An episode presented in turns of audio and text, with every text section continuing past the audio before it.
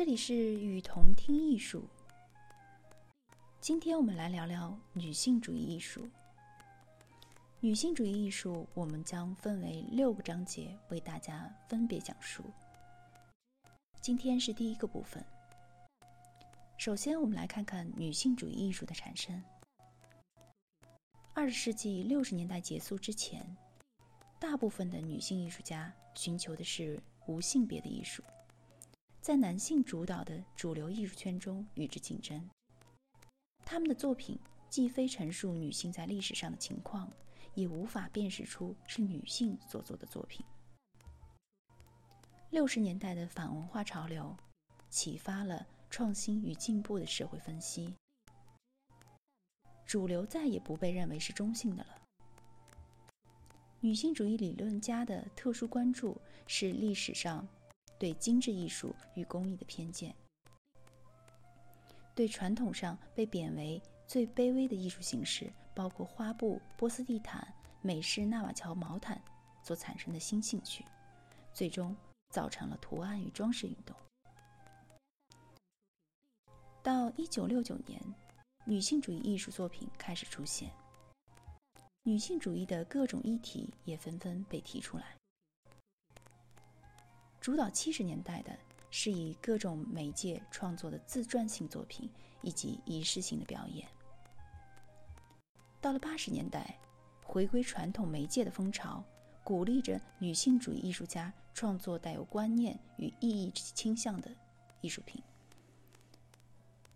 此后的作品不太像前辈女性主义艺术的创作，主要原因是女性主义的理念原则已经被广为接受了。后现代女性主义艺术冲破了之前的纯粹性和唯一性，要求的是一种广泛的探索艺术的方式。女性主义艺术运用叙述、自传、装饰、仪式、工艺以及艺术、通俗文化等形式，加入并推动了后现代主义艺术的发展。本期我们将介绍八位女性主义艺术家。首先是弗里达·卡罗，这是一位我们大家都比较了解的艺术家。他一九零七年生于墨西哥城，六岁时感染了小儿麻痹，十八岁的时候又出了严重的车祸，一生中经历多达三十五次的手术。弗里达在苦痛中用绘画来转移注意力。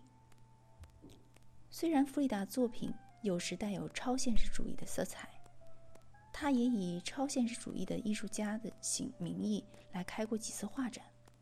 但是他并不认为自己是个超现实主义的画家，他宁可称自己是女性主义画家，因为他的画作集中在描绘女性题材以及隐喻，而非超现实的。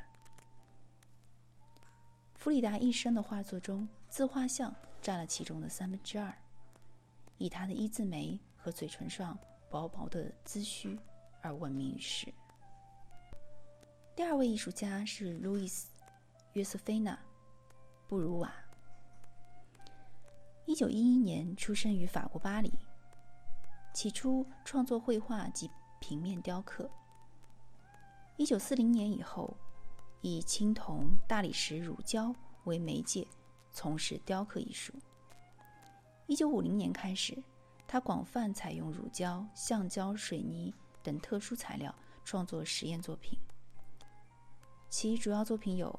堆积、女人和手提箱、细胞系列、蜘蛛系列。第三位艺术家是梅拉·奥本海姆，一九一三年出生于瑞士的巴塞尔。人们对他的评价是幽默、超乎寻常。奥本海姆最著名的作品是带皮毛的餐具。一九三六年，他因为这件作品而一举成名。这也是他整个艺术生涯中最有名的一件作品。现在存放在纽约的现代艺术博物馆。他的在代表作品还有《我的护士》、毛皮手套和带鸟爪的桌子。第四位艺术家是夏皮罗，画家、雕塑家、版画家。一九二三年出生于加拿大的多伦多，图案及装饰运动的重要发起人。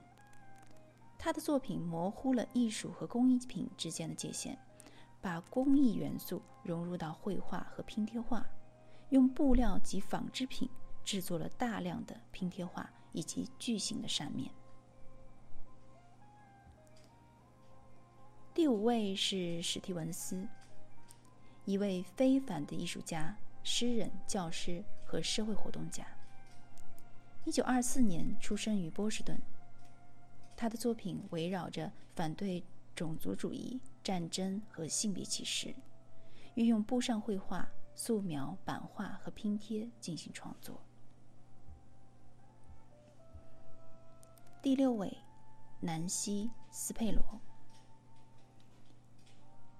一九二六年出生于美国克利夫兰市，被公认为是当代艺术标志性的开拓者之一。已经成为九十年代女性主义艺术中一个权威性的名字。她在社会和文化领域从事了大量的工作。一九六九年，她协助创办的艺术工作者联合会。一九七二年，她与人合作了，在纽约苏荷区建立了美国第一个女性合作画廊。斯佩罗无疑是反传统的先锋艺术家，在抽象主义、极少主义。和观念艺术流行的时代，他游离于主流之外，通过精致的手绘、拼贴和装置进行创作。第七位是林格尔德，一九三零年出生于哈姆哈莱姆，是一位非洲籍的画家、作家、演讲家、混合介质雕塑家和表演艺术家。他最为出名的作品。是借鉴了非洲传统民族的彩绘画。今天为大家介绍的最位最后一位女性主义艺术家是尼基·桑法勒，雕塑家、画家和电影导演。一九三零年出生于法国，一九六一年起，他以设计艺术而闻名。设计艺术品由木或金属结构制成。里面藏有颜料袋，最后用熟石膏覆盖表面。完成之后，用步枪进行射击，颜料袋被击中，喷溅出来，形成了独一无二的作品。这种风格非常的现代。他在巴黎、瑞典、加州、马里布和阿姆斯特丹等众多地区的美术馆展示了他的设计表演。新创立的艺术运动新写实主义创始人瑞斯坦尼参加了桑法勒的展览会，随后邀请他加入。设计艺术之后，他以纸、粘土、聚酯材料制造与实物一样大小的人偶，并用上彩的聚酯纤维、陶瓷、玻璃、镜子以及马赛克设计制作成大型的雕像。请大家看一看。各位艺术家的作品，并期待下一期的女性主义艺术。